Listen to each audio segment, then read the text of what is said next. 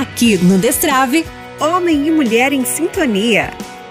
Olá, querido ouvinte, quem fala é o Vinícius. Aqui é a Laila. Vamos, nesse programa, tentar responder a seguinte pergunta: Afinal, o pensamento da igreja sobre a sexualidade não está ultrapassado? Ultrapassado. Parece até que a gente está falando da última versão do smartphone da marca X ou Y, ou de uma roupa qualquer. E é justamente esse o ponto a partir do qual eu desejo iniciar essa nossa reflexão, porque nós podemos tender a imaginar que tudo aquilo que é mais atual é melhor. A gente sempre está atrás da última atualização, a última atualização. Mas precisamos parar um pouquinho, colocar nossa cabeça para funcionar e perceber que nem sempre é assim. Não necessariamente aquilo que é mais moderno é melhor e nesse campo da moral sexual, da sexualidade de uma forma geral, isso parece muito claro. Olhar para aquilo que a igreja nos ensina e julgar como ultrapassado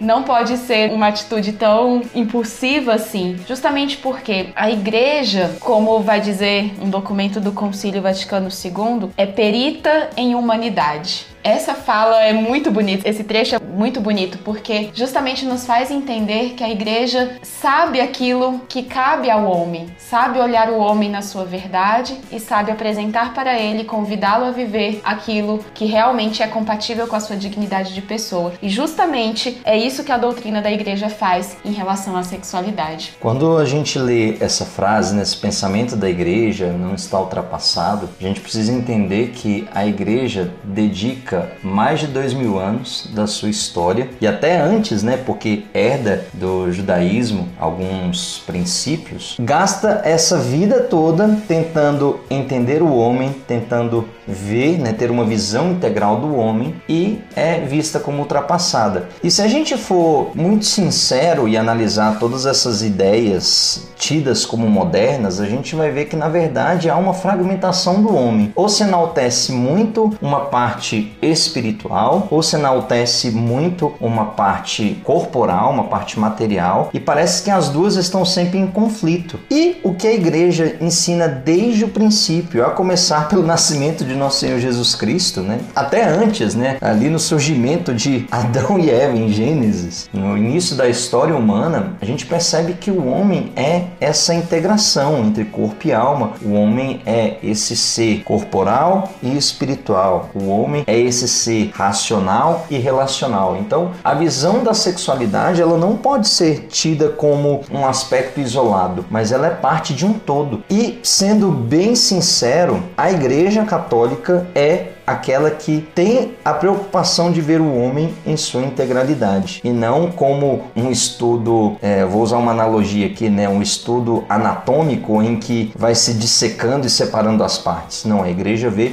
o todo, respeita cada parte, mas vê cada parte integrada num todo. E a igreja faz isso desde sempre. Nós não podemos cair na, na tentação de olhar a, a, doutrina da igreja e pensar que ela deve se, se adaptar aos modernismos, porque se a igreja é perita em humanidade, se essa doutrina é proposta para que o homem atinja a sua finalidade, que é o céu, nós precisamos entender que o homem é o mesmo, a pessoa humana é a mesma, desde o início, independente do momento da história, independente do país em que se nasce, independente das condições econômicas, políticas ou sociais, a pessoa humana essencialmente é a mesma. A dignidade de imagem e semelhança de Deus permanece, o fato de que a pessoa deve ser amada e nasceu para amar e ser amada permanece, ou seja, se o homem em si não muda ao longo da história enquanto aquilo que ele é, então nós não precisamos, não podemos pensar em adaptar uma doutrina de acordo com as modinhas né,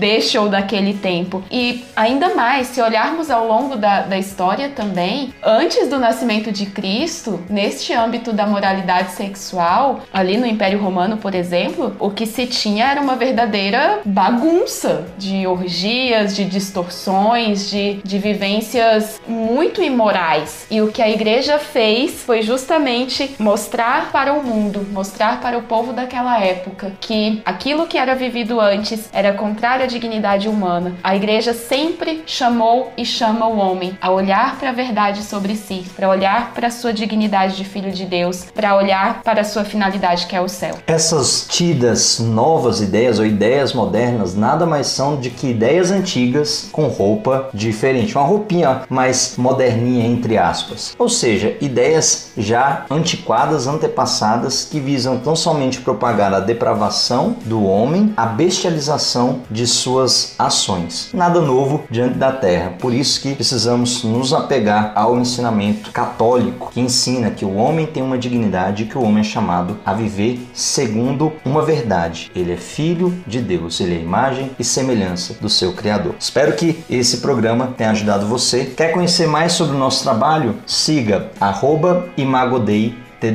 Até a próxima, se Deus quiser.